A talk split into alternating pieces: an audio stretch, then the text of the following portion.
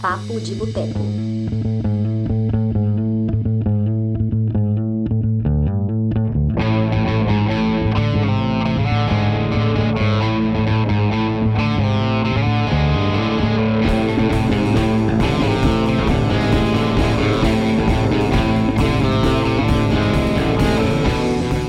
Olá, você! Está entrando no ar a edição de número 121 do Papo de Boteco, nosso podcast semanal aqui no Cinema de Boteco. Eu sou Túlio Dias, sou escritor, cofundador da parada, e hoje vamos receber a diretora Joana Nin, do documentário Proibido Nascer no Paraíso, para um bate-papo sobre seu filme e outras coisinhas mais. Completando aqui o time, temos também Graciela Paciência, nossa querida que tá escritora, está sempre aqui com a gente, né? Ela apresenta também o projeto Botecando o Terror. Então, vai ser uma discussão bem bacana. Convido a todos vocês a acompanharem. Quem não está inscrito ou inscrita ainda no canal, por favor, se inscreva, né? Acompanhe a gente também pelo Spotify. E é isso. Quero dar boa noite aqui primeiro para Graça. Graça, olá você. Boa noite, boa noite, Túlio, boa noite, Joana, boa noite para todo mundo. Como estão as coisas aí em São Paulo? Olha, o clima está esquentando, né? Chegamos a 30 graus hoje, mas está tudo bem, sim. Né? Continuamos aí no, no home office. É bom que dá para participar das lives, né? Quando eu tô trabalhando. Vocês sabem, né? Quando eu tô trabalhando na agência, não dá. Inclusive, era uma treta que eu tinha com o Túlio, né? não conseguia participar das lives. Mas está tudo bem, assim, na medida do possível, né? Levando o nosso novo normal. Mas olha, uma notícia boa: hoje meu pai tomou a primeira dose da vacina, ó. Bom demais. Né? Bom. Já começou a transformação, vai virar jacaré. tá bom. Bom, e hoje a gente tem aqui, então, o prazer de receber, né, pela primeira vez, torcer que muito em breve ela retorne, Joana Nin. Muito obrigado pelo seu tempo, por favor, se apresente para as pessoas. Olá, obrigada, Túlio, obrigada, Grace e vocês do programa me receber aqui. É, eu sou Joana Nin, sou formada em jornalismo, sou mestranda em comunicação e durante os primeiros anos da minha vida trabalhei como jornalista, fui repórter de rádio, TV e jornal. E depois, em 2004, eu migrei do jornalismo para o cinema, documentário, através de um tema, de um projeto que me levou e que eu fiquei 12 anos dedicada a ele, que eu fiz dois documentários sobre mulheres de presidiários. E aí depois eu fui me interessando por outras coisas, criei minha própria produtora, que é a Sambaqui Cultural, né, ainda antes de lançar meu primeiro curta, Visita Íntima, que foi lançado em 2005. E aí, através dessa produtora, eu hoje desenvolvo meus próprios projetos e algumas outras coisinhas mais com meu sócio, é isso. Perfeito. Graça, okay. eu vou tomar a liberdade, eu vou iniciar a nossa seleção de perguntas aqui, e logo na sequência você faz as suas. Vou fazer esse troca-troca do bem. Sinta-se em casa. Joana, conta pra gente, o que te chama mais... Aliás, desculpa, antes quero agradecer a Paula Ferraz, né, que fez aqui a ponte pra gente. Muito obrigado, Paula. É... Joana, também, só, só uma coisa que eu vou te pedir, o documentário ele já está disponível, né? Eu queria que você falasse um pouquinho de onde as pessoas podem assistir ele para quem não viu ainda. Então, eu estou lançando o documentário Proibido Nascer no Paraíso, é, que fala sobre as mulheres de Fernando de Noronha, que são obrigadas a sair de casa durante quatro meses para ter um filho, um filho, às vezes três meses, mas durante muito tempo elas são afastadas de casa, do trabalho da família é, para ter o, o bebê na, no, na, capital, né, que fica a 540 quilômetros da ilha onde elas moram. É, essa é uma realidade que não é só delas, né, que é de várias outras mulheres que moram em lugares pequenos, mas em Fernando de Noronha tem uma série de particularidades que a gente vai ter oportunidade aí de conversar é, durante o nosso papo. O filme está disponível no Globoplay e estreou no GNT ontem, vai ser reprisado nessa sexta, de sexta para sábado, dia 8 de maio, a uma da manhã. Então, quem tem GNT pode assistir nessa na noite de sexta para sábado. E é, quem tem Globoplay pode assistir no Globoplay. Mas ainda até o final do mês, ou no máximo no início do próximo, vai estar disponível em várias outras plataformas de streaming. E a gente sempre indica que as pessoas acompanhem as redes sociais, porque é lá que a gente está sempre postando tudo, né? Então, no Facebook, Proibido Nascer no Paraíso, e no Instagram, arroba Proibido Nascer no Paraíso. Tem Linktree também, que é igual, e aí lá vocês vão sempre ter as notícias mais fresquinhas. Muito bem. Perfeito. Jonas, então me conta, o que te chama mais atenção, né, na hora de parar ali um documentário?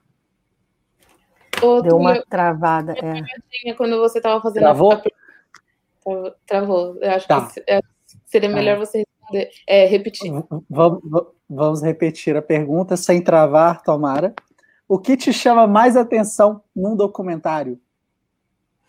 Acho que a primeira coisa num documentário que te prende a atenção, ou deveria prender, são os personagens, né? É através de um personagem que você consegue é, vender a ideia de um documentário, não no sentido comercial, mas de você convencer as pessoas a se interessarem pelo que você está fazendo. É, mas, para mim, pessoalmente, além do personagem, a, a, dramaturgia também me prende, porque ao contrário do que algumas pessoas pensam, documentário também é cinema, né? Aliás, eu tenho uma certa irritação quando alguém antagoniza documentário a filme, né? Porque documentário é filme. É filme não ficcional, né? No caso, é isso, mas é filme. E todo filme tem dramaturgia. Então, o documentário ele é pensado de uma forma por quem realizou aquilo, para que você fique imerso naquele tema, para que você embarque naquela viagem, né? Daquela história que é uma história real, mas é uma história que está sendo contada por alguém. E esse alguém tem uma intenção ao contar essa história. Eu acho que essa é a, assim, a característica mais fascinante para mim do documentário. Eu que vim do jornalismo, é, tinha uma certa frustração do formato engessado que tem uma reportagem. Você não pode fazer certas coisas, porque você, primeiro, você deve obrigação editorial a quem te contratou. Segundo, você tem é, poucos elementos, né? O off, a passagem, que é o repórter, e a entrevista, que eles, a gente chama de sonora no jornalismo, mas o documentário não, as possibilidades são infinitas, né? Eu posso trabalhar com cinema de arquivo, eu posso trabalhar com off também, mas eu não preciso trabalhar com off. Eu posso usar entrevista, mas eu não preciso usar entrevista. Tem uma série de outros elementos que eu posso inserir na minha dramaturgia para que eu conte a história para você de uma forma que eu acho que você vai entrar na história. Então, é, como espectadora, eu gosto de um documentário que consegue me capturar, que consegue me fazer esquecer do tempo, né? que, que me leve para dentro da história. E, em geral, isso é feito através de um personagem com uma trajetória incrível, que é também é, recortada por uma montagem, por uma edição e por um realizador que tem uma intenção por trás daquilo. Graça. Eu só queria, é, antes de fazer a pergunta, comentar isso que você falou, né, que as pessoas é, antagonizam o filme e o documentário. É a mesma coisa que você pensar de um livro de ficção e um de não ficção. Né? A gente sempre vê as, as, as listas de mais vendidos e às vezes separam né, o, os de ficção dos de não ficção. E eu não é que é um problema para mim, mas às vezes eu me pergunto por que separar isso, porque não é tudo livro, né? Mas isso acho que gera uma, uma, uma, uma discussão além, né? É que a hora que você põe uma câmera ou que você tem um escritor interpretando aquela história, você já não está mais assistindo a verdade. Você não está, você não está ah, numa praça e aconteceu uma coisa na sua frente. Você está assistindo uma interpretação daquilo. Isso. Né? Então, é filme, é história, é livro, não é a verdade, não é a realidade nua e crua. Ela tem uma, uma intenção e uma dramaturgia, necessariamente, se for livro ou se for filme. Perfeito, Joana. Tem, é... tem, tem, uma coisa também, desculpa, Graça, só aproveitando então que você deixou o gancho, é, as pessoas também costumam colocar o documentário como se fosse um gênero, né? É, isso é algo que eu não sei você, Joana, mas me incomoda bastante. A mesma coisa acontece com a animação, que as pessoas também consideram como um gênero. Não entendo o que, que você pensa disso. Desculpa, Graça. Imagina. É, na verdade, a animação pode ser entendida como técnica, porque você pode usar a animação para fazer um documentário, inclusive. É, mas quando você vai diferenciar os filmes no cardápio para as pessoas entenderem, o público entende como é, animação e documentário coisas que ele consegue identificar, mais ou menos, né? Porque no documentário, por exemplo, você lê lá documentário, algumas pessoas imaginam uma coisa sobre natureza ou sobre, né? Num, num, documentário é uma palavra que abarca muitas coisas. Então, é muito difícil você ler assim, documentário e saber exatamente do que, que está falando. Né? Tem documentários e documentários. Agora, existe sim um preconceito com o gênero documentário nos cardápios e também pouca oferta, eu acho que pouca atenção. Agora a gente está vendo o streaming, ele, por um lado, ele é, é bom e ruim né, para o documentário. Ele é maravilhoso porque ele tornou possível você fazer o filme chegar no público. O público que está interessado naquele tema, naquele filme, vai achar e vai ver. Por outro lado, você passa por um filtro que é muito cruel, que já existia nas salas de cinema, mas no, streaming ele é diferente, mas é tão cruel quanto. É, que você abre o cardápio, pega essas, não vou citar nomes, né, mas é óbvio, pega o cardápio das principais plataformas de streaming e procura documentário. Algumas não têm nem essa sessão. Então, assim, por um lado, eu não gosto muito do uso de documentário como gênero, por outro lado, eu defendo sim, porque se a gente não uhum. tiver nem isso, porque você não vai achar um documentário na sessão de drama. Então, se você abolir o gênero documentário, você não vai ter mais documentário. Então, eu prefiro continuar com essa palavra como gênero, porque eu acho que ela resolve esse problema. O que precisa acontecer é, são as plataformas de streaming olharem para nós como cineastas, como pessoas que estão fazendo histórias no cinema, né, na tela, que no caso na tela digital. Mas, mas precisa olhar essa produção e entender, é, porque é, é, é, o que o Carlos Alberto Mato, que, é, o crítico Carlos Alberto Mato, chama de é, não sei o que do Choquito, o dilema do Choquito, sei lá, que ele fala o seguinte: as lojas de. Tem isso publicado no livro dele. Na Bombonier do cinema, você vende não sei quantas mil pipocas e não sei quantos mil refrigerantes e vende 10 choquitos por dia, por exemplo. Por que, que tem choquito para vender? Porque há quem compre. Não são muitas pessoas que gostam, mas existem pessoas que gostam. Então, precisa ter o choquito. Então, mais ou menos isso é documentário. Óbvio que você talvez não esteja falando de um público de milhões de espectadores, na maior parte dos casos. Mas você tem um público muito interessado nisso. Então, precisa haver um nome para isso. E aí, nesse sentido, eu, eu acho que o, o, colocar o documentário como um gênero, de certa forma, resolve esse problema. Excelente colocação. Sim. Não tinha pensado nisso, né, Túlio? Não mesmo. Graça, pode fazer sua pergunta agora, não vou te interromper. Tá bom. Joana, bom, quem já viu algo do seu trabalho, não só Proibido Nascer no Paraíso, mas o Visita Íntima, né, o Cativas, é, deixa é, muito claro que o seu cinema aponta para minorias que muitas vezes são ignoradas. É, eu queria saber se existe um, um, território que você tem a vontade de explorar, mas que pode ser um pouco mais difícil de você entrar nele. Então, eu procuro temas que me, me movem como ser humano. Né? Eu acho que eu sou um ser humano mulher inserida na sociedade dessa forma, então eu me interesso. Acho que a mulher é muito invisibilizada e, e a gente sofre muito preconceito na sociedade de todos os sentidos. Então, assim, eu não faço só filmes sobre mulheres. Agora, por exemplo, eu estou trabalhando num documentário sobre Noel Rosa e a Vila Isabel. Então, não é um tema feminino. Mas eu sempre vou procurar os olhares femininos também sobre, inclusive, um tema desse, que não é um tema feminino, né? Porque se você é, observar a quantidade de filmes sobre mulheres, com mulheres, e que tem mulheres no protagonismo, ela, é menor, enorme, é, infinitamente menor, né?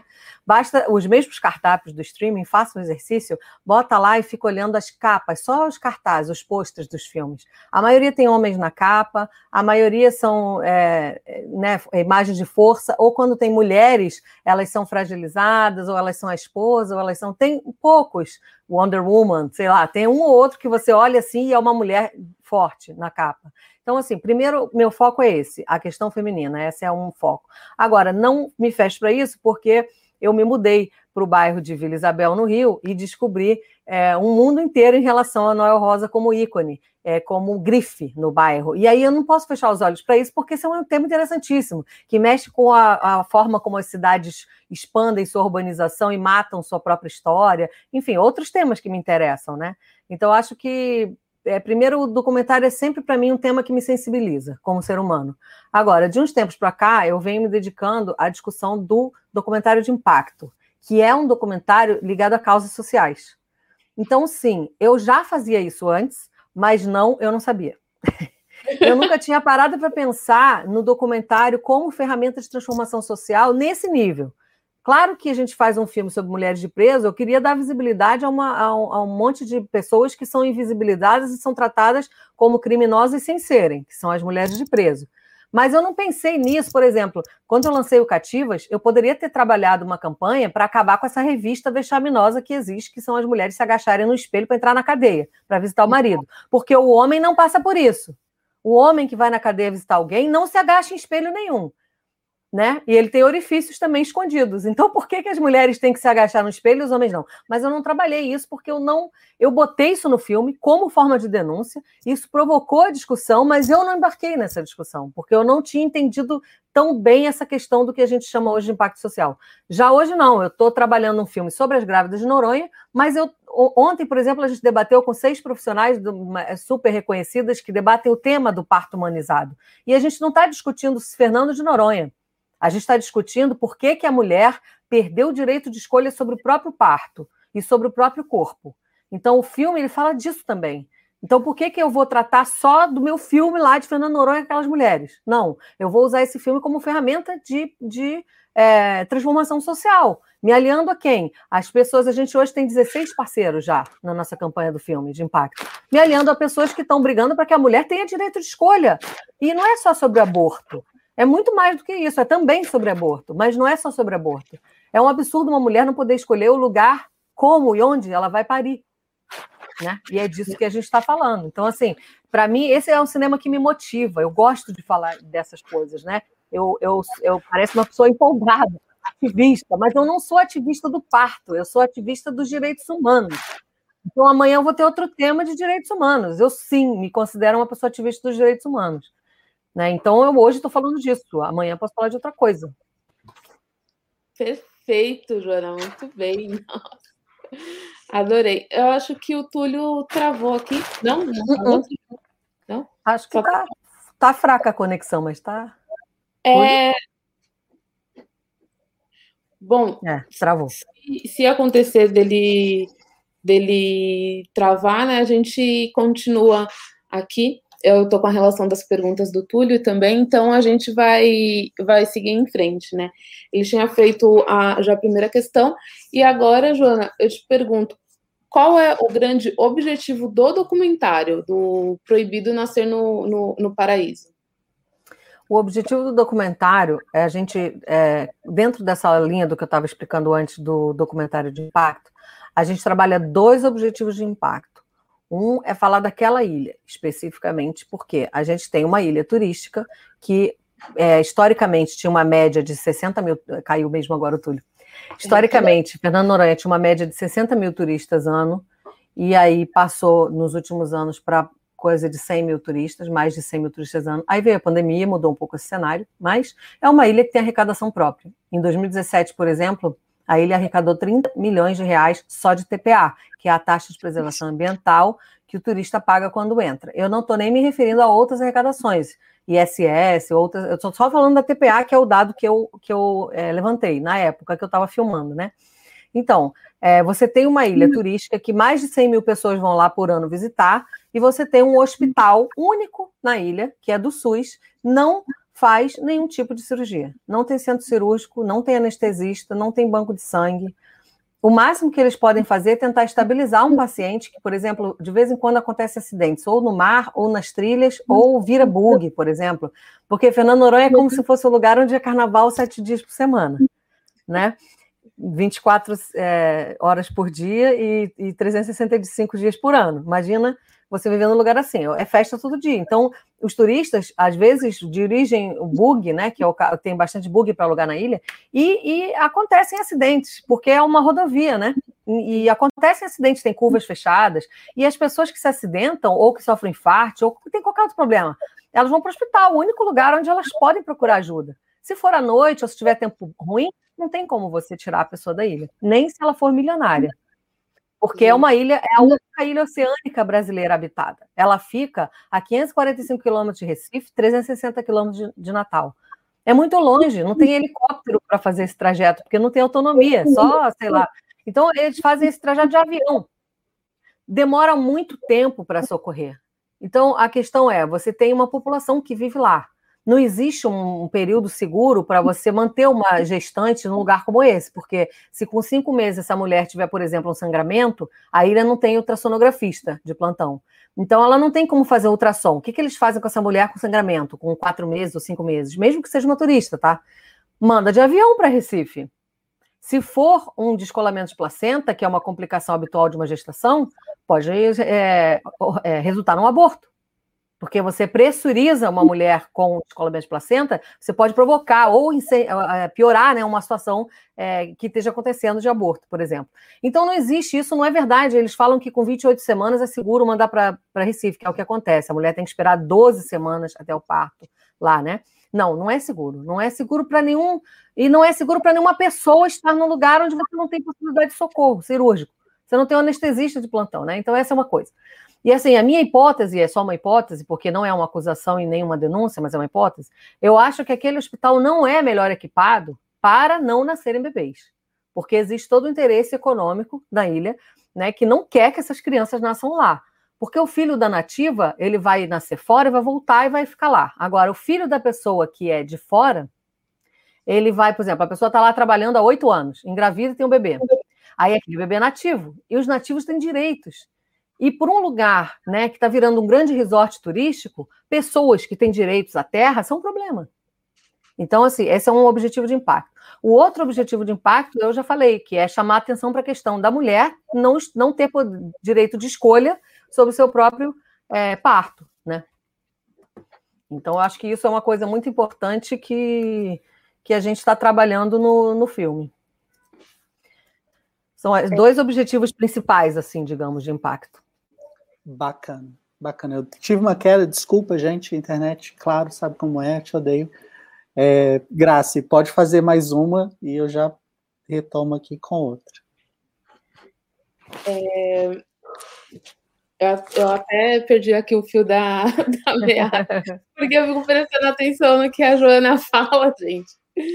Tá, mas é, bom, a gente né, tá no meio de uma pandemia já desde o ano passado, e aí eu queria saber como que foi o processo de procurar alternativas para o lançamento do, do filme, né? Porque a gente está acompanhando aí diversos títulos que estão sendo é, adiados, muitos vão direto para o streaming, alguns chegaram a estrear nos cinemas nesse período que teve uma flexibilização, né? E como que foi esse processo com o Proibido Nascer no Paraíso?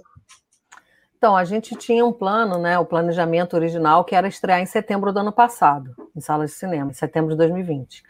Mas tinha a carreira de festivais antes. E aí, quando a gente começou a mandar os filmes festivais, começou a acontecer deles passarem a ser online. Aí a gente segurou um pouco, na verdade, a gente não, não tinha bem certo se a gente queria estar num festival online porque é complicado, né? Você tá uma exibição com horário, pessoas limitadas, tudo bem, mas tem festivais que deixam o filme duas semanas em cartaz. E a gente tinha o streaming, a gente já tinha contrato com, estava negociando um contrato com o streaming, né?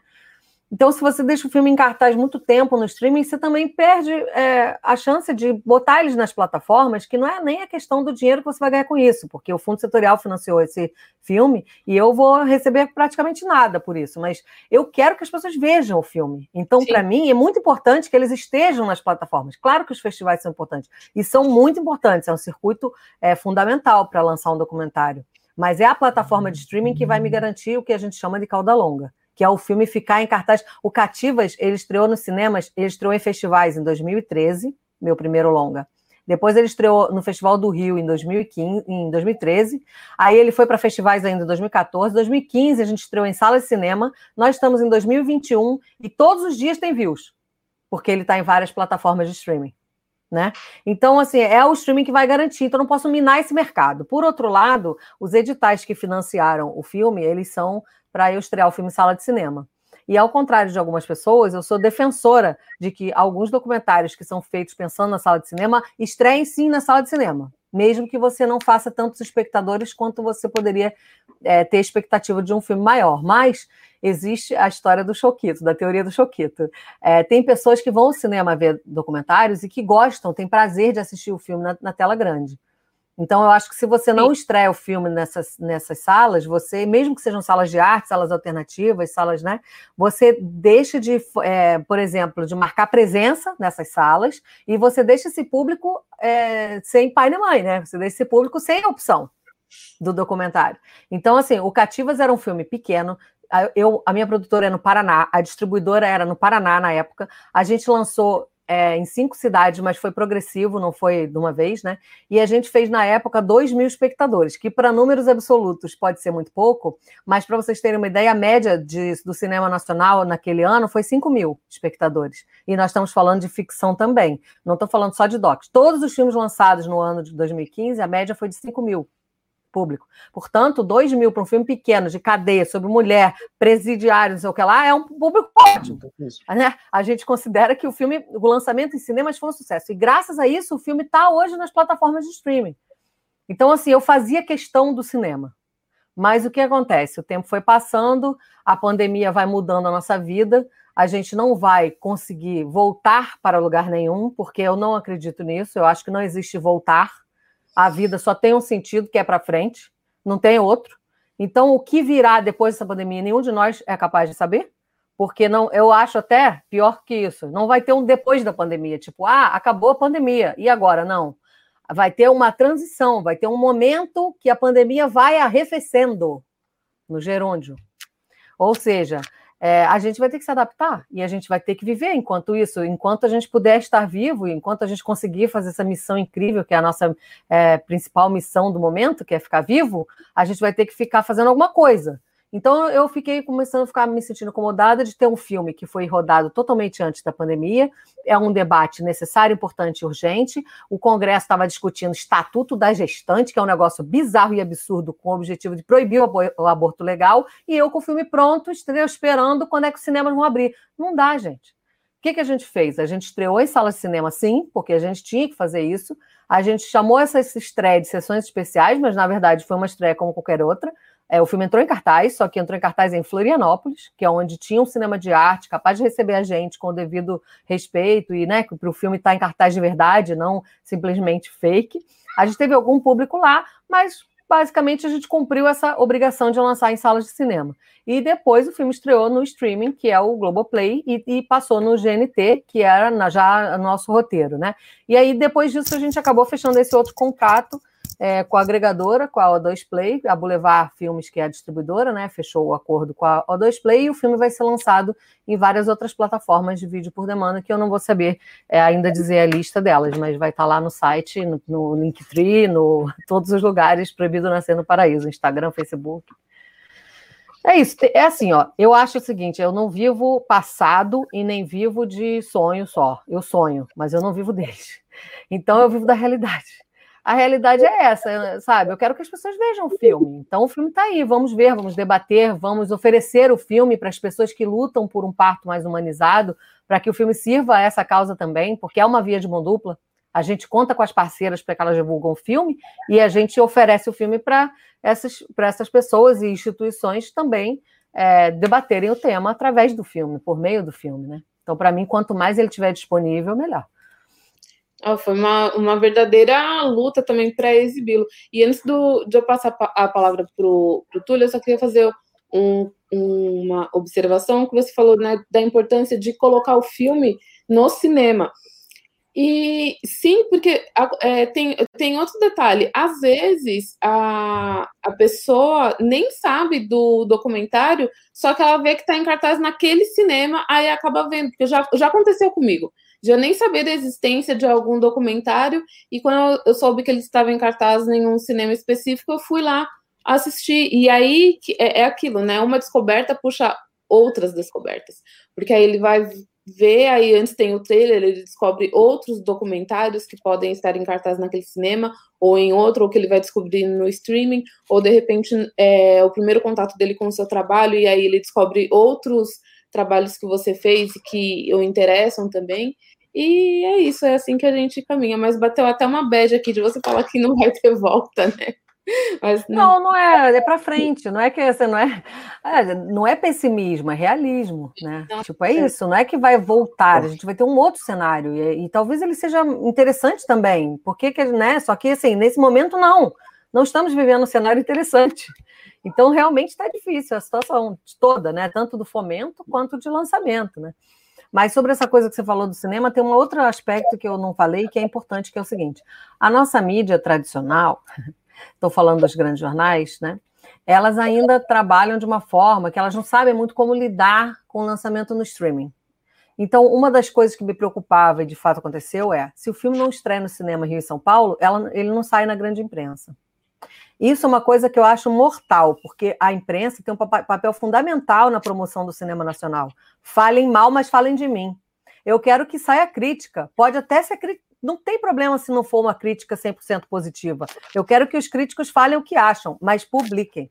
Por quê? Como o filme não foi em cartaz, o Cativas foi em cartaz Rio, São Paulo, tudo bem, o bonequinho aplaudiu em pé e aí o cinema lotou. Isso foi ótimo o bonequinho do Globo, né? Agora, uhum. esse filme não teve nem direito à crítica, nem o bonequinho do, do, fazendo nada, porque não saiu, porque não estreou em cinema. Então, existe essa questão também. A hora que você priva o documentário da estreia em sala de cinema, você também está limitando a carreira do documentário, porque o público não cinéfilo, fora da bolha de cinema, ele vai ficar sabendo do seu filme através do, do jornal, através do, do que sai na frente do cinema, através de uma nota, através do comentário de alguém. E para o documentário, um dos maiores desafios é fazer o público alvo descobrir que seu filme existe. Por quê? Você não tem dinheiro para fazer marketing. Uhum. Então você não vai ter como pagar milhares de anúncios e propagandas para as pessoas saberem que você fez aquilo. Como é que você faz o seu público-alvo ficar sabendo? Aí entrou a história da campanha de impacto, que é o que a gente está fazendo hoje, através do engajamento de pessoas que, que militam na causa que está envolvida naquele filme. Mas esse é um processo super complexo, né? E aí eu não tenho jornais para me ajudar nisso. Isso é realmente frustrante. É mais frustrante até do que não ter tido a sala de cinema. Perfeito. Eu acho que a gente depois pode voltar nessa questão de, de estratégias. Eu trabalho com marketing digital, é sempre um tema que deixa bastante curioso. Mas é, tem uma pergunta aqui que eu tenho certeza que você vai gostar. Muita gente costuma dizer e brigar, né, especialmente nas redes sociais, quando um crítico ou um veículo começa a falar de política, que o cinema é político. Na visão de algumas pessoas, que eu não sei, né, queria dizer que é a minoria, mas não quero ser tão otimista assim, é, cinema e arte não podem ser coisas políticas. Eu queria saber a sua opinião sobre essa questão e o que você diria para quem afirma que o cinema não é político, né? Olha, na verdade, é, as pessoas confundem os, uma coisa ser política, uma atividade ser política, com a política partidária. O cinema, ele, como cinema, como arte, como entretenimento, como atividade é, industrial, enfim, como atividade econômica da sociedade, ele não pode ser político partidário. Ou seja, assim como ele não pode ser político religioso. Eu não posso fazer um filme a serviço de uma igreja. Eu também não posso fazer um, um filme a serviço de um partido político. Isso está na lei. Está escrito na lei que, que, que sustenta o fomento. Eu não posso fazer isso, tá? Mas todo tipo de arte existente na face da Terra é político. Político, 100% político.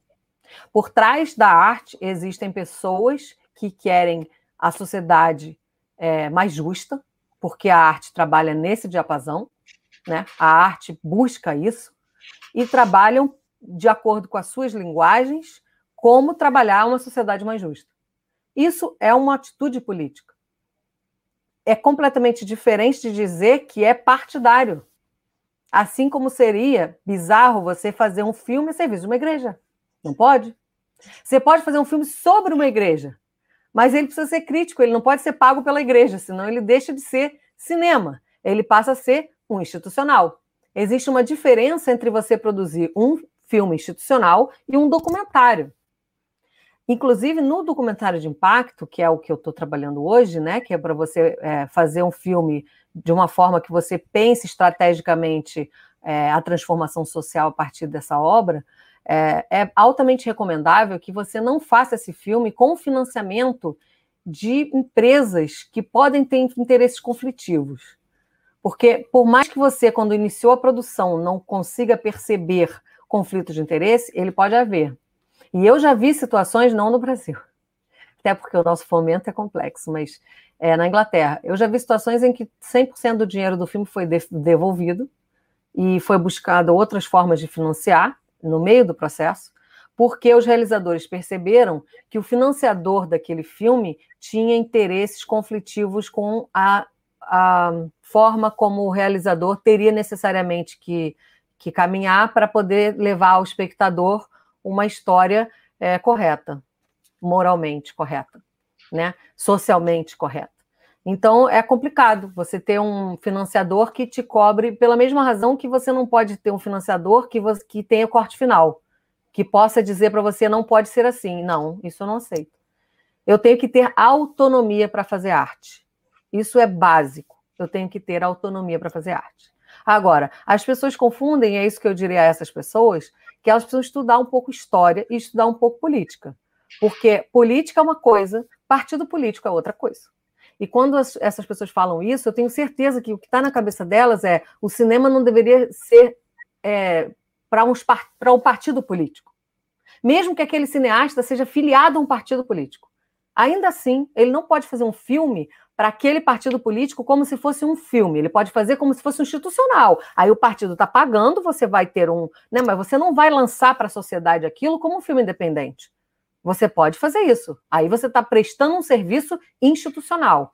É uma peça publicitária, o que é completamente diferente do que a gente faz, que é não publicidade.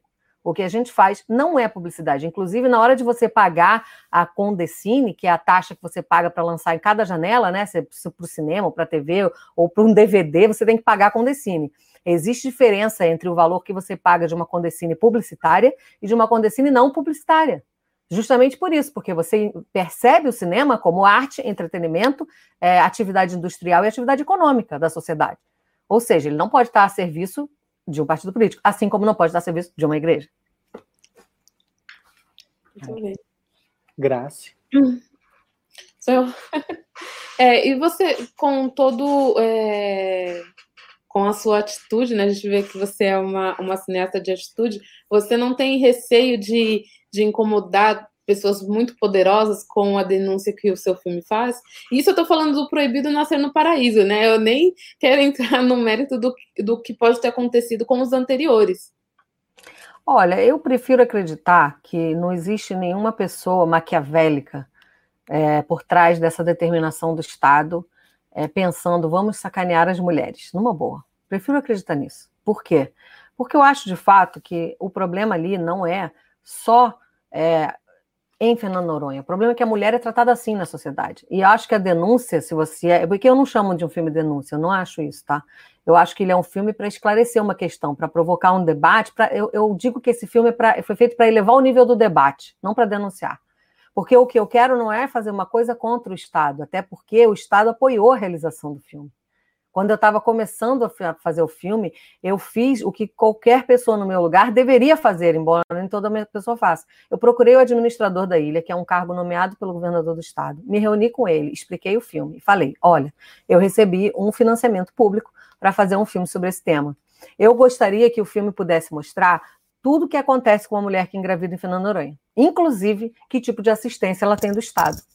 Se você me permitir filmar essa assistência, ela estará no filme. Se vocês não permitirem filmar, aí eu vou ter que fazer o filme, porque eu tenho que entregar o filme com o lado delas só, com o que acontece pela ótica delas, mas sempre do lado de fora das instituições.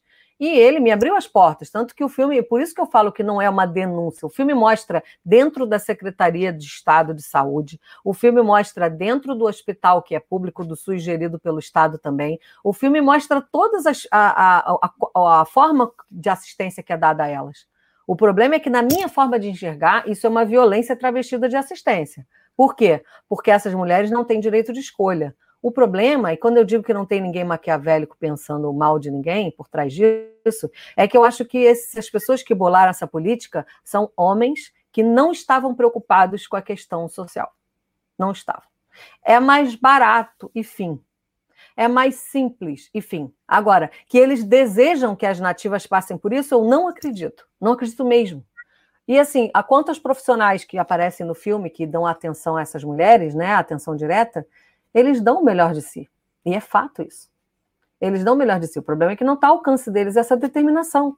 Essa determinação vem de cima, ela é muito antiga, não é dos atuais governantes, ninguém sabe explicar exatamente de onde veio, não está escrito em nenhum papel, não tem uma resolução que diga que a mulher tem que sair de lá, e mesmo assim ela é seguida. Por quê? Porque é mais fácil, porque eu não sei, mas talvez seja mais barato, e porque, de fato, existe uma questão com Fernando Noronha que é, é conflitos de interesses econômicos com interesses da população local. Igual acontece na Restinga, no Rio de Janeiro, igual acontece nas tribos indígenas, igual acontece em outras ilhas, em outros lugares né, turísticos, onde você tem a população nativa, de certa forma, incomodando, porque ela está ocupando o mesmo espaço que o poder econômico gostaria de ocupar. Mas esse poder econômico não é o governo é o empresariado. Então, denúncia para quem? Contra quem? Né? Eu acho que o que eu estou denunciando, e isso sim é uma denúncia, é que as mulheres estão sendo negligenciadas na sociedade brasileira. Uhum. A denúncia é essa. A denúncia não é que o Estado está fazendo uma coisa contra essas mulheres. A denúncia é que as mulheres, como todos, estão sendo negligenciadas, sobretudo quando engravidam. Você ficou grávida, você passou a pertencer ao Estado. E não é do Pernambuco, não, é o Estado mesmo, o Estado como ente, Estado brasileiro. Né? Você deixa de ter poder sobre o seu próprio corpo e poder decidir sua própria vida. Isso está errado. É, em cima disso, você acabou de falar que você conversou né, com os representantes do, do governo né, de Fernando de Noronha. Você acha que é, a sua formação jornalística é o que te deu assim a inspiração para chegar e conversar, para não ser injusto, mostrar os dois lados? Porque muitas vezes a gente tem pessoas que fazem né, os documentários, eles centram ali na visão e realmente, olha, é isso. E você não, você acabou de falar aí que pegou para conversar. Então, eu mostrar um panorama não significa mostrar os dois lados. Se eu fosse jornalista fazendo uma reportagem, eu ia ter que colocar a posição do Estado oficial. O Estado diz isso. A reportagem que o Fantástico fez em maio do ano passado, quando uma grávida foi retirada à força no plena Covid, né? A ilha estava fechada para o turismo, Covid zero, é, e uma grávida se recusou a sair para ter o filho. E ela foi retirada da ilha porque o Estado processou essa mulher por desobediência. E ela foi retirada da ilha com uma liminar. A reportagem do Fantástico, e eu já fui editora do Fantástico, é, precisou colocar a palavra do Estado. Alguém falando pelo Estado dizendo: olha, é mais barato levar para fora do que fazer aqui. Ok, essa é a posição do Estado. Eu não preciso fazer isso. Agora, eu não precisar colocar o outro lado não significa que eu preciso fazer um filme só parcialmente contando como é uma história. Porque, embora eu enxergue essa, essa assistência que é dada como violência travestida de assistência, ela existe. E se eu faço um filme sobre isso e não mostro a assistência, eu estou sendo omissa. Porque o meu objetivo era mostrar como é, assim como o Cativas mostra como é você namorar um preso, e eu faço muita questão de não fazer julgamento de mérito, nem julgamento moral das pessoas, né? E aí as pessoas estão incluídas, os gestores também, todas as pessoas. Eu não faço julgamento moral sobre seres humanos. Não faço. Eu, isso é um preceito meu. Então, assim, é, para mim transparece assim, mas tem gente que assiste o filme e não percebe assim. Tem gente que assiste o filme porque eu não estou dizendo isso. Para mim parece isso. Para você pode não parecer, mas você vai ver o filme e vai saber como é a vida de uma mulher que engravida em Fernando Noronha. Isso eu posso te garantir. Tudo que você vai ver no filme é verdade e é assim que acontece. Não tem nenhuma informação omitida, nenhuma. Então você tem as informações todas para você chegar às suas próprias conclusões. Mas isso não significa eu colocar o outro lado, entende que é diferente? O meu trabalho é panorama. Eu gosto de mostrar como é uma coisa para que você você nunca vai visitar uma cadeia se você não tiver um parente lá dentro. Então existe um filme chamado Cativas Presas pelo Coração que te mostra como é ter um parente preso, com todas as questões envolvidas. Mas não tem nenhum funcionário da cadeia dizendo, olha, funciona assim o assado. Não, o filme vai fazer com que você atravesse por aquela trajetória daquela mulher através do olhar de sete personagens. No caso do Proibido Nascer, você vai, provavelmente vocês não vão morar em Fernando Noronha, mas o filme vai fazer com você ver através do olhar de três pessoas que vivem lá, de famílias que estão lá há 50 anos, é como é morar naquele lugar, entendeu? Que é carnaval 24 horas por dia, é engravidar e, e ser expulsa de casa porque é isso que acontece. Então, assim, você pode concordar, discordar, você pode achar o que você quiser, mas o filme é panorâmico e é competente nesse sentido. Então é isso, assim, eu, eu acho diferente do que faz um jornalista de mostrar outro lado. Mas eu acho que cada cineasta trabalha de uma forma. Eu sinto essa necessidade, é uma necessidade minha. Pode ser que outra pessoa fazendo esse mesmo filme sobre esse mesmo tema não sinta essa necessidade. E a gente precisa respeitar também. Pensei que tivesse travado aí de novo, Túlio. Pode falar. Muito bem, Joana. É... E qual é a maior dificuldade de fazer filmes no Brasil? Nossa, essa pergunta nesse momento, né? Porque assim, se você pensar na história, no histórico da relação do Estado brasileiro com o cinema, né? É, eu estudei um pouco isso porque eu trabalhei no CTAV, que é o Centro Técnico Audiovisual, que tem acervo. E um dos acervos que eu trabalhei é o acervo do INSE, Instituto Nacional de Cinema Educativo, que é de 1937, o início. Então, no início, o, o Estado brasileiro é, pagava esse tipo de cinema educativo, vamos dizer assim. Depois, é, passamos por vários momentos onde o Estado coproduzia ou era parceiro dos realizadores é, na produção, começar pelo Instituto, Nacional de Cinema, que é década de 70, e depois pela Embrafilme, né? Depois que veio o Collor e acabou a política toda, a gente praticamente refundou, que é a cinema da retomada. Agora, a gente está vivendo um momento esquisitíssimo, né? Por quê? Porque você teve um momento de retomada, onde você passou de zero, né? Ou 91, se não me engano, foi lançado um filme brasileiro, que é o Carlota Joaquina. É, você passou disso em 91 para 180 filmes em 2017, 18, né? Quase 200 filmes lançados em salas de cinema no Brasil, filmes brasileiros.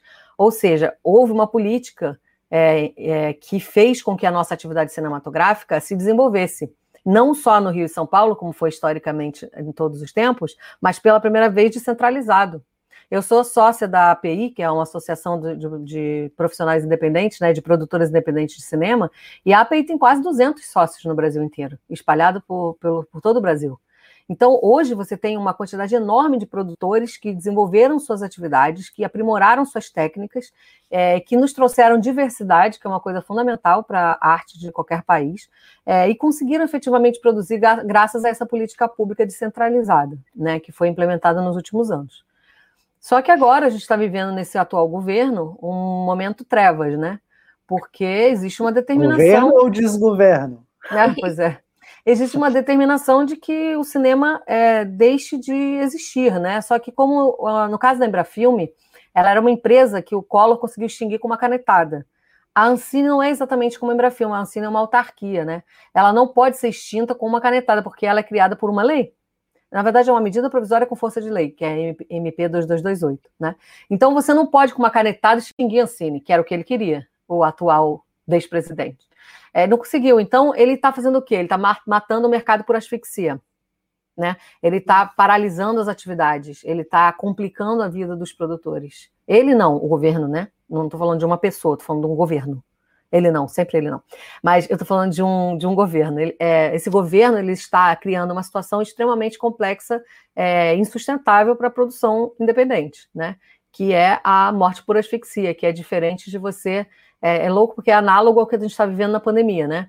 Enquanto os hospitais a gente lotados com as pessoas morrendo literalmente por asfixia, a nossa atividade é, morre lentamente por asfixia através da falta de política pública, né? E a gente está vivendo isso. Então, financiamento, eu estou até um pouco sem paciência, para falar a verdade, é, com esse assunto, porque quando de vez em quando alguém me procura para pedir ajuda, porque eu trabalhei muitos anos como produtora executiva, hoje em dia só produzo para mim praticamente, mas é, eu fiz isso muito tempo. Então, as pessoas me, me procuram, ah, como é que eu faço para financiar?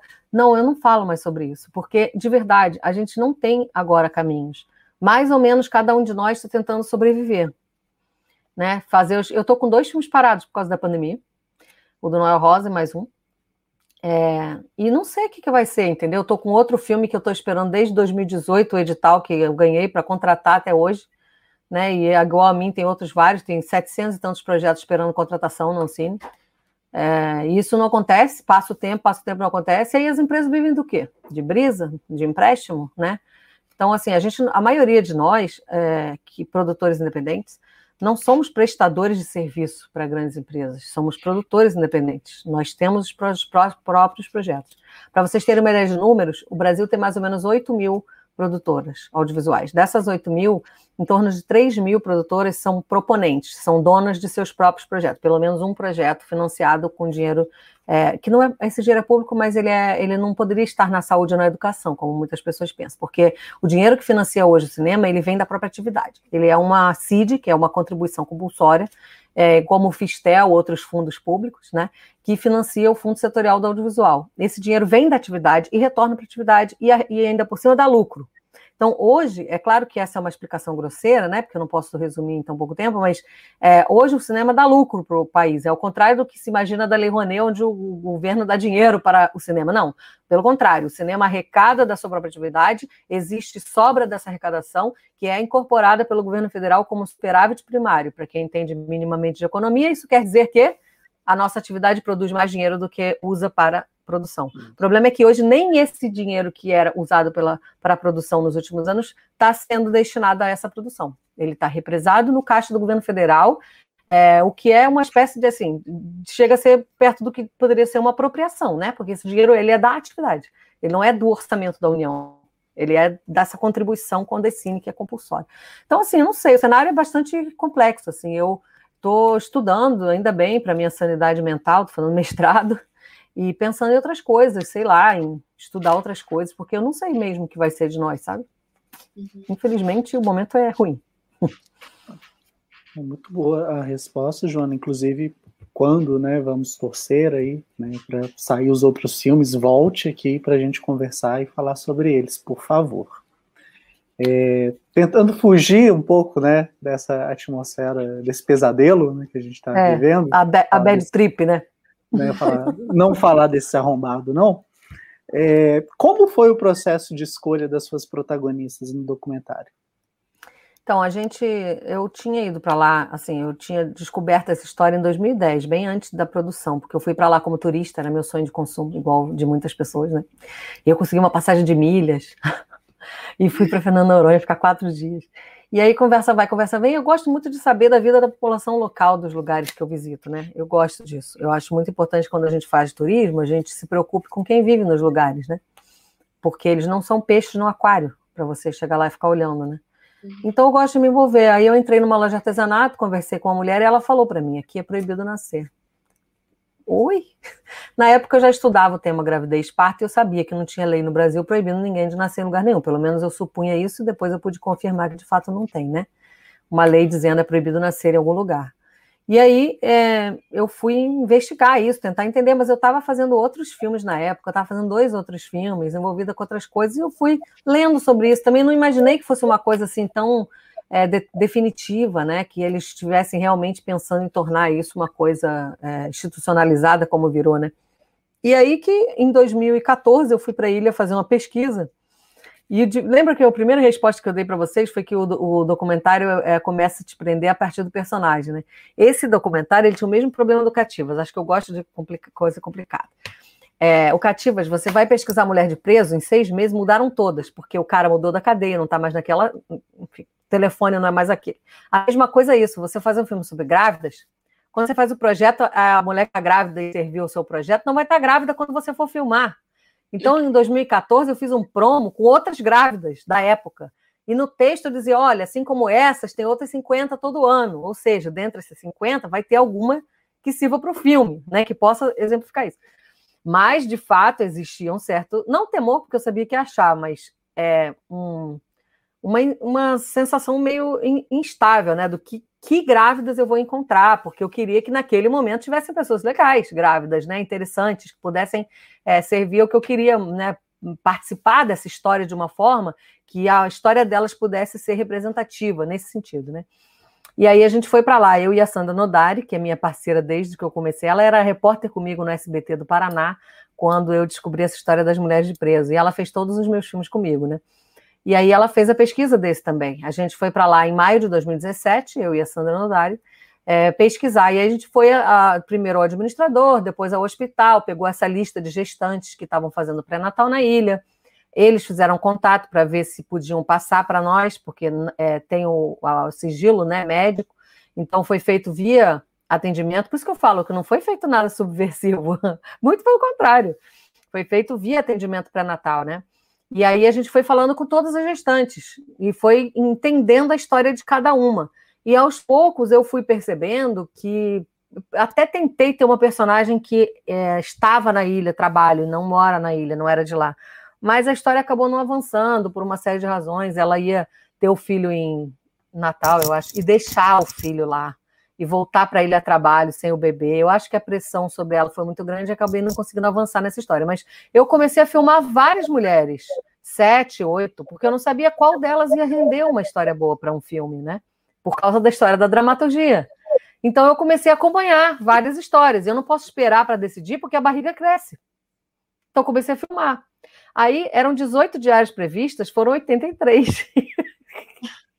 E foram muitas viagens, porque o que acontece? Fui para lá a primeira vez, aí a gente foi para lá três vezes com a equipe completa, que são seis pessoas, tá? Equipe completa. É, é assim, é, é caríssimo filmar no Fernando Noronha, né? É complicadíssimo. E aí a gente foi para lá. Mas aí acontecia alguma coisa. Ah, eu vim para Recife ter o filho, mas ela eu não estou gostando, estou sendo maltratada, quero voltar. Isso em Recife. Aí lá ia eu, minha assistente, pegava um avião, eu e a Júlia é, Leia de Toledo, que era assistente de direção, pegava avião para Recife, ficava lá com ela. Aí ficava filmando mais um pouco no hotel. E assim foi. Foi um filme que né, é, a gente foi percebendo quais daquelas gestantes estavam mais disponíveis para o filme e quais histórias eram mais representativas. E assim a gente chegou nessas três personagens. Primeiro a gente filmou Babalu e Ione, Babalu não, Arlene e Ione, porque elas estavam juntas no hotel. É, eu conheci a Arlene na ilha, a Ione já conheci, não, conheci também na ilha. Conheci na ilha, mas já estavam perto de viajar. E no meio do caminho conheci Babalu, que era uma personagem, como o Eduardo Coutinho gostava de chamar, e eu adoro, uma personagem rainha, né? A Babalu é aquela personagem que quando você conhece aquela pessoa, você enxerga nela o personagem no ato. E eu precisava da Babalu. E aí eu colei na Babalu, né? Tanto que a gente ficou com ela até quando chegou perto, faltava 15 dias para ela sair da ilha, a gente foi para lá, primeiro foi a Júlia, minha assistente, sozinha, depois eu fui, fiquei, a última semana fui eu que fiquei com ela, e eu vou sair da ilha junto com ela, no voo, junto com ela. Né? Então a gente ficou acompanhando isso. Assim. Essa escolha é baseada em, em várias subjetividades, não, não, tem assim como eu dizer. Eu filmei outras, né? Decidi usar essas na montagem, porque eram as histórias que eu tinha arco dramático, que eu tinha né, é, como contar a história, e tem muito mais coisa filmada delas do que tem no filme. Eu filmei 180 horas. Meu Deus! É isso que eu ia perguntar, quanto material que vocês filmaram? 180 horas, coisa pra O digital fez isso com a gente, né? E o cinema direto também, porque, veja, uma coisa é você filmar um roteiro pré-determinado que você faz 10 takes de uma mesma cena, né? Você filma 10 vezes a mesma, mesma cena, os atores falando a mesma coisa. Outra coisa é um documentário onde você está acompanhando a vida de alguém. Por mais que você consiga prever algumas coisas, tipo, a mulher vai ao médico amanhã e eu posso filmar uma ultrassom, porque ela vai lá fazer uma ultrassom, isso eu posso prever, né? Mas tem muitas coisas, tipo, a Babalu recebe uma carta da, no final do filme, né, da administração que vem do hospital, dizendo que ela tem que sair da ilha. Ou você está lá, ou você não está. E você tem que estar lá com a câmera. Ou seja, tocou o telefone naquele dia, estava a Júlia, minha assistente, Júlia Lé de Toledo, minha assistente, estava lá, e a Babalu fez assim para ela. Tipo, ela percebeu que aquele telefonema tinha a ver com a, a pressão que estava sendo feita sobre ela para ela sair. E ela ligou a câmera e foi. Não tem luz, não tem equipe de nada, tem é você com a câmera. Assim aconteceu comigo também quando ela estava saindo da ilha. Fui eu que filmei a imagem dela debaixo d'água. O filme tem três diretores de fotografia. A imagem mais legal, que eu mais me emociono, fui eu que fiz e penso que eu queria? Não, eu não queria. Eu preferia mil vezes ter um diretor de fotografia, né, um, uma pessoa que tenha mais habilidade com a câmera que eu, filmando aquilo. Mas aquilo foi assim: estou indo mergulhar, quer ir? É sim ou não? Ou uhum. seja, ir para Fernando Noronha significa ter pelo menos duas câmeras à mão ligadas, pronta com bateria, o tempo todo, 24 horas. Porque se ela te ligar meia-noite falando tá acontecendo alguma coisa, tem que poder ir lá e filmar. Né? E, a, e a, a parte da água é GoPro. Então eu tinha que ficar no hotel com a GoPro carregada, a bateria, tudo carregado, tudo pronto. Eu até tinha luz, mas a maioria das vezes não dá nem tempo. Então o cinema direto faz isso, você acaba filmando muito. Você filma o tempo todo, porque você, se você não está filmando, você perdeu. Se você vai montar aquilo que aconteceu, fica falso. O resultado disso são horas e horas, ainda mais num filme como esse que você filma várias personagens até chegar à conclusão de quais são as que vão adiante, né? Então tem muita coisa filmada no início que não foi nem editada, porque a gente chegou à conclusão que aquelas personagens estavam fora, então. Graça.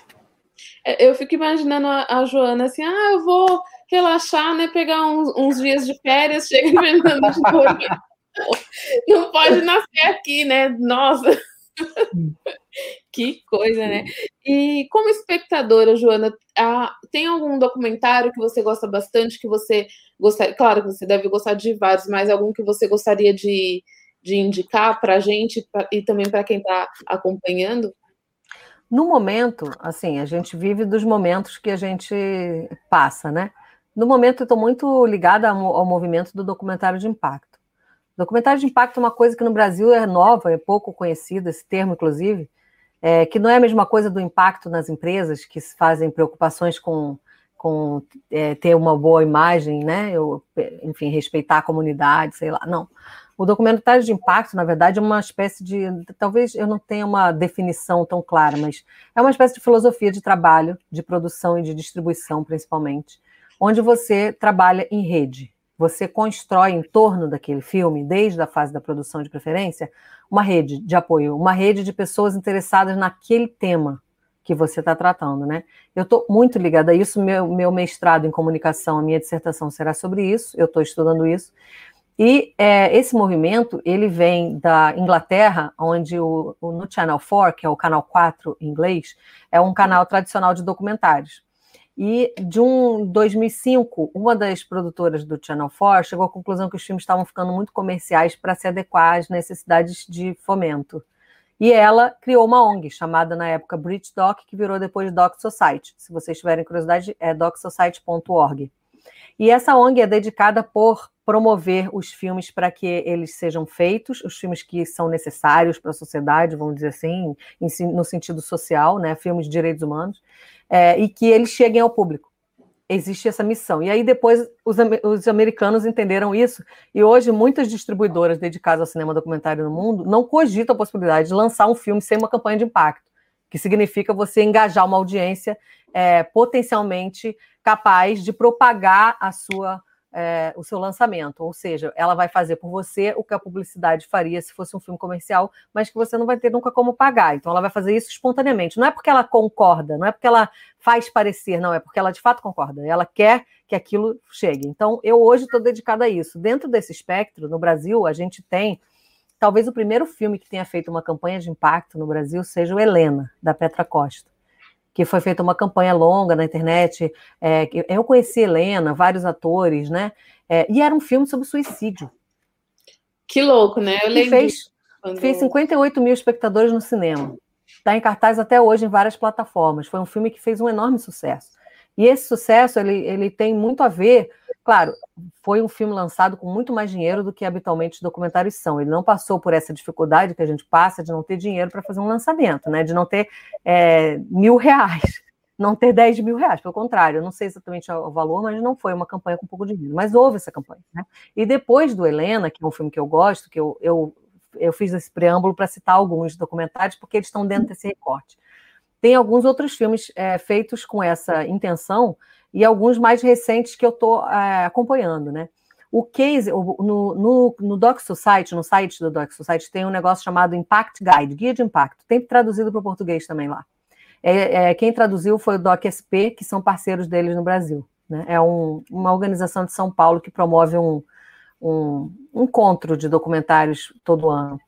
E esse guia de impacto, ele tem dois, ele tem vários cases do mundo inteiro de filmes de impacto que conseguiram seus objetivos, atingir seus objetivos. Tem dois brasileiros, um chama Para Todos e outro chama Menino 23. Esses dois filmes fizeram essa campanha e tiveram sucesso nas suas campanhas. Se vocês tiverem curiosidade, tem lá no, no nesse, é, nesse site. E aí, o Menino 23, o Para Todos, é, foram pioneiros nisso. Depois, a gente tem uma porção de outros filmes. Agora, por exemplo, você tem recém-lançado um filme que chama Maria Luísa, que é sobre uma, é, uma mulher que era do Exército, na, na verdade, da Aeronáutica, e ela, ela, ela era um homem casado com filhos e ela se descobriu uma mulher trans. Então ela fez a transição, né? E hoje é Maria Luísa, no documento, inclusive, toda a transição foi concluída, e por causa disso ela foi aposentada pela aeronáutica. E aí o filme mostra toda essa trajetória, inclusive o filme contribuiu para que a justiça entendesse é, a situação dela e ela hoje conseguiu a aposentadoria no cargo máximo da carreira, porque ela foi aposentada sem a progressão da carreira militar, né? Então ela conseguiu, isso é um dos objetivos de impacto. E tem um outro filme maravilhoso que está sendo lançado agora que chama Limiar, que é da, da Coraci Ruiz, que é sobre a, uma mãe, que é a Coraci, é, filmando a transição de gênero do filho, é, que que dentro desse mesmo tema de transição de gênero, na verdade, o filho dela estava iniciando esse processo dessas dúvidas, né? E hoje o Noah é um artista gráfico e tem no filme tem o Instagram dele, é muito legal isso. Assim. Tem outros vários, gente. Tem muitos filmes. É, tem uma distribuidora que chama é, Taturando na Mobilização Social. Vocês podem procurar, se vocês tiverem curiosidade de entender um pouco mais sobre esses filmes de impacto, existem alguns lugares para procurar. Eu sei que não vai dar para anotar, mas vai ficar gravado aí, depois, se vocês quiserem. É, a Taturana Mobilização Social é uma distribuidora de São Paulo dedicada a esse tipo de cinema. O Videocamp é uma plataforma que tem vários filmes que você pode. Funciona em um sistema de cineclube virtual. Você pode se juntar e assistir o filme. Hoje em dia, na pandemia, já até que tem tanto uma quanto a outra tem sistemas que você não precisa juntar pessoas, né? Por causa da aglomeração e tal. É, existe o Instituto Alana, existe uma produtora em São Paulo chamada Maria Farinha, existe o DocSP, que, que promove um evento chamado Doc Impacto. Tem uma série de lugares onde você acha filmes que têm essa preocupação de transformação social e que estejam, que estão sendo feitos com essa é, premissa de você construir uma rede de apoio em torno do filme. Então, assim, por mais que eu goste de muitos filmes, e se a gente falar de clássicos, eu adoro o Eduardo Coutinho, o Edifício Master, O Cabra Marcado para Morrer, é um dos, talvez um dos nossos filmes mais importantes do Brasil, não, não documentários, né, mas um dos nossos filmes é, mais importantes da história do cinema brasileiro, entre vários outros, mas é um documentarista que eu adoro. Mas eu, nesse momento, estou estudando os documentários de impacto, porque eu tenho muita curiosidade de saber como esse movimento vai se dar no Brasil, porque, ao contrário da Inglaterra e dos Estados Unidos, onde essa ideia foi criada, aqui a gente não tinha historicamente a TV como parceira do filme dando o primeiro dinheiro. Né? Você tinha, pelo contrário, a dificuldade do, do, financiamento, inclusive porque a TV só, só ajudava a pagar o filme depois que você já tinha é, dinheiro de, outras de outros lugares, né, para financiar. Ao contrário da Inglaterra e dos Estados Unidos, onde 15% do dinheiro era sempre é, o início né, da, do financiamento de um filme, era sempre é, a partir da parceria com o canal de TV. E assim está sendo com o streaming nesses lugares. No Brasil ainda não. Há dos cardápios e olha, quase não tem documentário. Tem cardápio que não, não tem nem a categoria. Hum. Então, assim, é, eu tenho muita curiosidade de saber, porque esse é um movimento avassalador. O documentário, para falar de um filme gringo, se vocês quiserem entender isso é, de uma forma macro, né, tem um filme chamado Blackfish, que é sobre o SeaWorld, aquele parque com baleia orca nos Estados Unidos, o filme conseguiu acabar com isso. É. Então, ele é um documentário de impacto, ele é o principal case do mundo de documentário de impacto. Então, se a gente falar de filme estrangeiro, eu recomendaria vocês assistirem o, o Blackfish, que é um super case. É, só de curiosidade, o Blackfish foi o que me fez virar vegetariano. Depois Nossa. que eu vi o documentário, cortei de vez. Eu tenho um filho, um filho vegano. Ah. Vegano eu não consigo, porque eu sou de BH. Aqui tem ah. queijo demais, então vou ficar então, sem eu queijo. Também, na verdade, eu sou uma pessoa que gosta de carne. Ah. que adora um churrasco. Mas eu tenho um filho vegano e eu respeito muito, porque eu entendo que o veganismo é muito mais do que não comer carne. Está muito além disso. Exatamente. Na verdade, é uma filosofia, entender o planeta de uma forma diferente. Exatamente. Concordo. E é muito interessante isso. Assim, eu, eu admiro, eu acompanho esse movimento. Mas eu acho que cada um de nós também tem sua liberdade. Né? Com certeza, com certeza. Joana, sensacional isso que você falou sobre a questão do documentário de impacto. Era algo assim que eu tinha uma ignorância completa, não sabia. Né? Legal você ter compartilhado isso com a gente. Tenho certeza que as pessoas que estão acompanhando vão ficar curiosas. É, você citou que no documentário de impacto tem muito da causa social, tem uma mensagem ali. Mas você não acha que isso pode ser apropriado, por exemplo, um, vamos pensar o Whindersson Nunes, decide montar um documentário usando a força de outros comediantes. Você acha que pode se estender para isso também? Para comédia? Não, não, não só na comédia, só, só um exemplo, mas grandes influenciadores digitais usarem ali os seus núcleos. É, se, se você trabalhar com pessoas que. É, porque assim, veja bem, até a, a teórica que eu estou estudando, que o livro é Story Movements, é da Cat Boron Chateau, que faz parte da minha bibliografia principal, da, da dissertação que eu estou escrevendo, né? É, é, Story Movements, como documentários podem inspirar é, empoderar pessoas, né? É, esse livro, ele fala, ela, ela, essa autora, o ano passado lançou dois livros. Um é esse e o outro é O Dia que o Comediante se encontra com o ativista na mesa do bar. E ela fala, nesse outro livro que eu ainda não li, mas é porque eu não estou com tempo mesmo, mas eu vou ler o livro, porque eu super quero entender essa lógica. Ela fala, e ela fez dois documentários para o Netflix sobre isso, porque ela também é produtora. Ela é professora universitária e produtora, né? ela fala que a comédia ela tem um poder muito grande, e aí eu estou falando da comédia, mas você pode aplicar a mesma coisa aos influencers, né? Ela uhum. tem um poder muito grande de persuasão, ela chega no público, né? A mensagem chega no público. E a principal, assim, nesse momento, a gente tem um exemplo é, incrível para observar, que é o Paulo Gustavo. Se você observar, é, eu sempre fui fã do Paulo Gustavo, sempre gostei. Meu marido faz, o, ele é, é produtor de finalização, o Ademuri, e ele faz, ele fez vários trabalhos com Paulo Gustavo. E eu sempre fui admiradora do Paulo Gustavo, porque eu acho brilhante o cara que consegue, através da via cômica, fazer a gente pensar e refletir sobre questões muito sérias. Né? Ele, ele fez um filme que deu 11 milhões de espectadores, onde uma mãe que é um homem fazendo um personagem feminino, né, é, encontra uma forma afetiva de, de abraçar um filho que está casando com outro homem numa sociedade extremamente é, machista e, e, misógina e preconceituosa com pessoas que, que amam pessoas do mesmo sexo, ou sei lá, outros tipos de é, coisas né, que a sociedade. É, assim, a, a, família brasileira se horroriza, e o Paulo Gustavo tinha uma capacidade enorme de fazer isso é, né, virar piada, e entrar na casa das pessoas de uma forma que né, é, é, não entra de outras, de outras maneiras. Então, eu acho que essas pessoas que têm esse, esse dom, essa, essa capacidade de persuasão, de chegar no, no público, se elas se aliam a causas, como foi o caso da trajetória do Paulo Gustavo, que quando ele morreu, para mim, é, foi como perder alguém da família, que eu acho que muita gente sentiu assim no Brasil, porque a gente já está vivendo isso que a gente está vivendo, né? Pandemia, esse governo maravilhoso, né? Só que não. E aí, de repente, morre o Paulo Gustavo, né? É, e para mim, assim, foi um momento de refletir sobre isso, sobre o comediante que encontra o ativista na mesa de bar, que é exatamente o que a autora que eu estou trabalhando fala. Existe uma forma necessária de você unir essas duas pessoas. O que não acontece às vezes, porque o comediante acha que ele também é o documentarista, o ativista. E às vezes ele é, às vezes ele não é. Então, muitas vezes precisa haver a união de profissionais complementares. Nesse sentido, eu acho que sim, os ativistas ou os comediantes, aliás, os comediantes ou os influencers, eles podem ter um papel fundamental nessa, nessa proposta do documentário de impacto. Mas é necessário que a gente converse também com as pessoas que fazem documentário, para que não vire um filme partidário e vire um filme político. Perfeito. Graça, tem mais alguma questão? É, eu queria é, perguntar, Joana, como, é, inclusive, a Natália até comentou aqui que ficou com vontade de assistir o Cativas, né? Então, eu queria saber como que faz para assistir o, os seus outros filmes.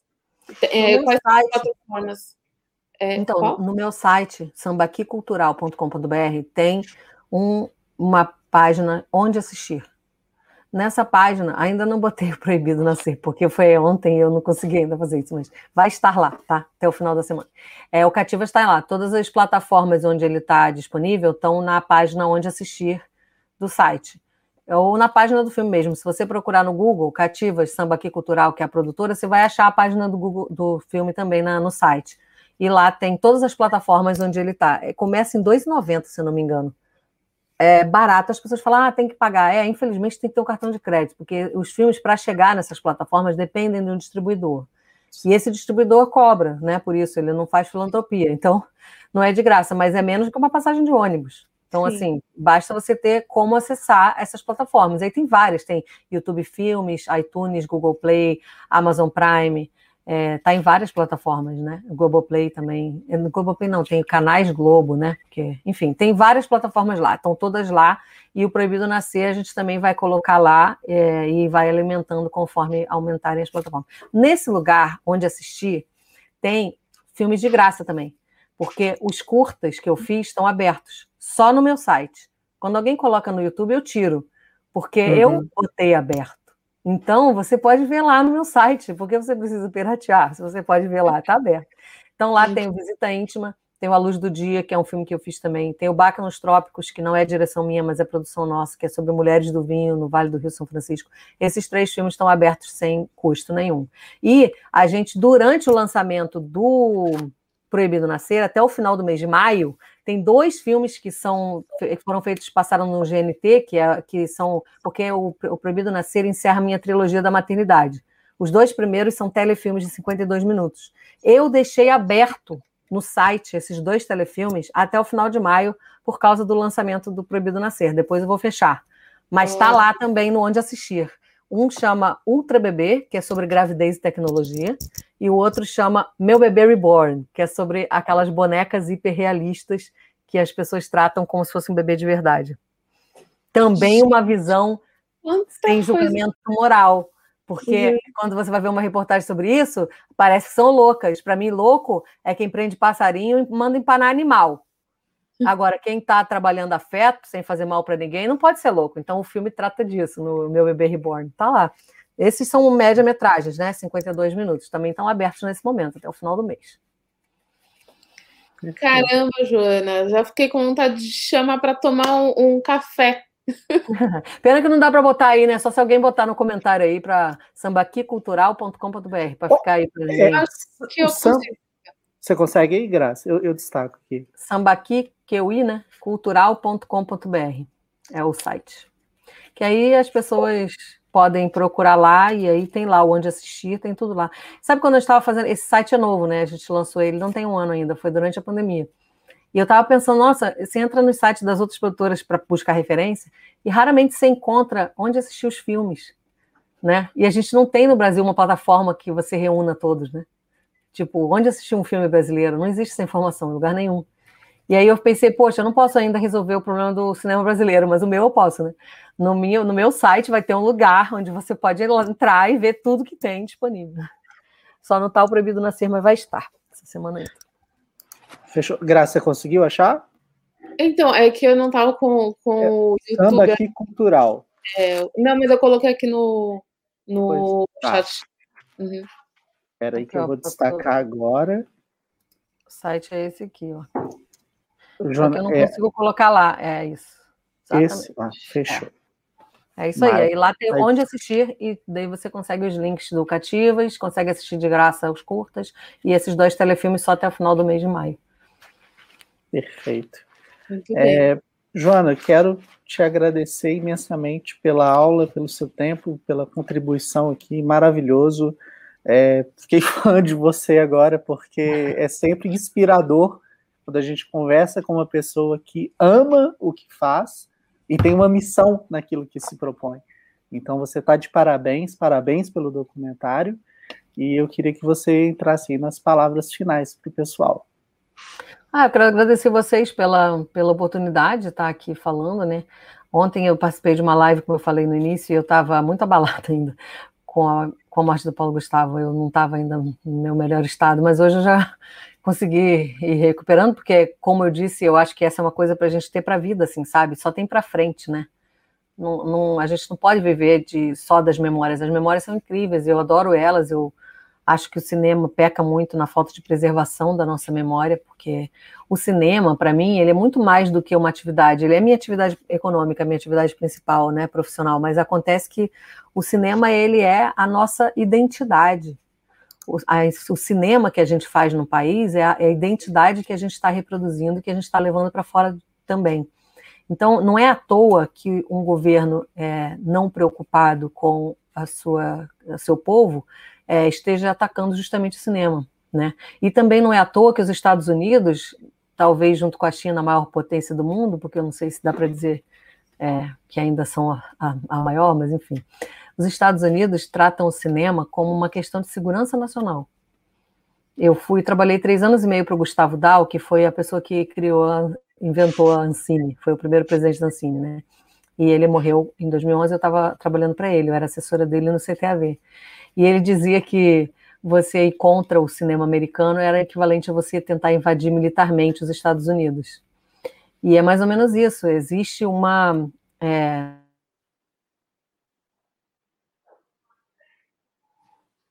Travou? Acho que ela travou. O legal é que a gente fez a cara ao mesmo tempo, né? Para vocês. Opa, deu uma caída geral, Graças, mas é, enfim. É, deu uma caída. É... Vocês estão me ouvindo? Estamos, Agora... ouvindo, mas a gente perdeu o, o raciocínio. Bom, é isso. Eu não sei se vocês estão me ouvindo, mas para mim o cinema tem essa, essa, essa missão. Obrigada. Então, Bom, é... agora você está ouvindo a gente, Joana? E não, Joana, acho, é, eu acho não está ouvindo, não tá ouvindo a gente. Mas que bom que ela conseguiu então, né, passar a, a mensagem. Você quer falar agora? É, não, é só esperar ver se ela retorna. Né? Ela caiu. Ela caiu. A gente coloca ela. Uhum. Bom, enquanto a Joana volta, né, é, legal ela pegar. Aqui ela voltou. Olá, eu não sei. Joana. É, não sei o que vocês pegaram, porque vocês todos congelaram para mim. A gente perdeu qual, você não, lembra exatamente o momento, Graça? Não, só estava falando que o, o, cinema é uma questão de identidade de um povo. Então, eu, eu, acho que, assim como os Estados Unidos cuidam disso como uma questão de segurança nacional, qualquer povo que esteja preocupado com a sua própria identidade respeita, incentiva é, e estimula o seu próprio cinema, né? Então, para mim, essa é, assim, quando eu decidi trabalhar fazendo isso, e não mais como repórter, é, eu decidi que eu queria fazer parte disso. Né? E eu acho que isso é uma coisa muito importante para um, um, país mesmo, assim. E por mais que eu tenha certas desesperanças, e acho que todo mundo tem, porque estamos vivendo um momento de enorme desesperança, né? É, eu não consigo ser uma pessoa pessimista.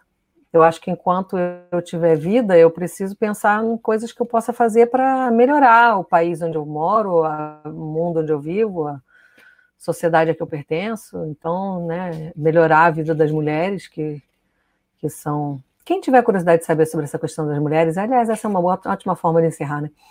É, Para vocês entenderem um pouco sobre essa coisa de como a mulher é, é sub é, considerada no cinema mundial, não só brasileiro, existe um negócio chamado selo de Bechdel Wallace. Selo Bechdel Wallace. É um teste que você faz e só 5%, sei lá, 7% dos filmes de Hollywood passam nesse teste. Para passar no teste de Bechdel Wallace, você precisa ter num filme duas personagens femininas que conversem entre si, tenham nome e não estejam falando sobre homens. E 7% dos filmes de Hollywood passam nesse teste. No site Nossa. deles, você tem até a lista, você pode testar, você pode botar o nome do filme lá e ver se ele passa. E existe a lista de filmes. Vocês vão ver que. Então, assim, na verdade, nós estamos é, precisando de mais mulheres diretoras. Eu quero dirigir ficção também, né? Nós estamos precisando de mais mulheres diretoras mais mulheres protagonistas e mais mulheres negras também, e, sabe, mais rostos diferentes, mais diversidade. Então, eu acho que é isso. Eu, eu me dedico a isso. Eu acho que isso é uma coisa que eu escolhi para fazer da vida. Perfeito, perfeito. Bom, quero te agradecer imensamente, Joana. Obrigado pelo tempo. Graças às suas palavras finais. É, também quero agradecer a, a, Joana, foi ótimo a sua participação aqui com a gente, conversa maravilhosa. Gostaria, sim, que você voltasse outras vezes quando seus próximos filmes saírem. É, também, né, vamos tomar um café quando todo mundo tiver vacinado. Café, uma cerveja, um vinhozinho. Exatamente, né? vamos encher a cara. E também mandar um, um, um abraço para o Túlio, também sempre muito bom participar aqui com você, Túlio. Obrigado, Graça. É, gente, amanhã né, a gente tem mais uma edição do Papo de Boteco. Vou conversar com o gerente de marketing da Imovision, o Luan. Então a gente vai bater um papinho sobre essa questão né, de serviços de streaming. É, vai ser 8 horas da noite, aguardo quem puder participar. E é isso, tá? Essa foi uma edição foda.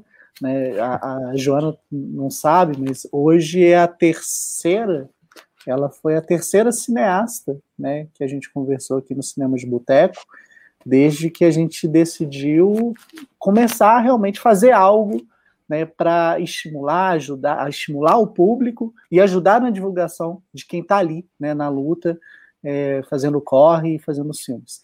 Então, Joana, muito obrigado pela confiança, né? E é isso. Vamos tocar o terror. Voltaremos em breve com mais uma edição aqui do Papo de Boteco. Tchau, tchau para você. Ah, lembrei de uma coisa. Hoje é aniversário do meu pai. Pai, feliz aniversário. Ah, aliás, meus pais já viraram jacaré, os dois. Ah. Todo mundo? Pô, que bom. que bom. Bacana, gente. Então, gente, ó, tchau, tchau e vacinem quando tiver oportunidade. Vamos torcer para não demorar, né? É isso. Vamos fechar. Você ouviu Papo de Boteco.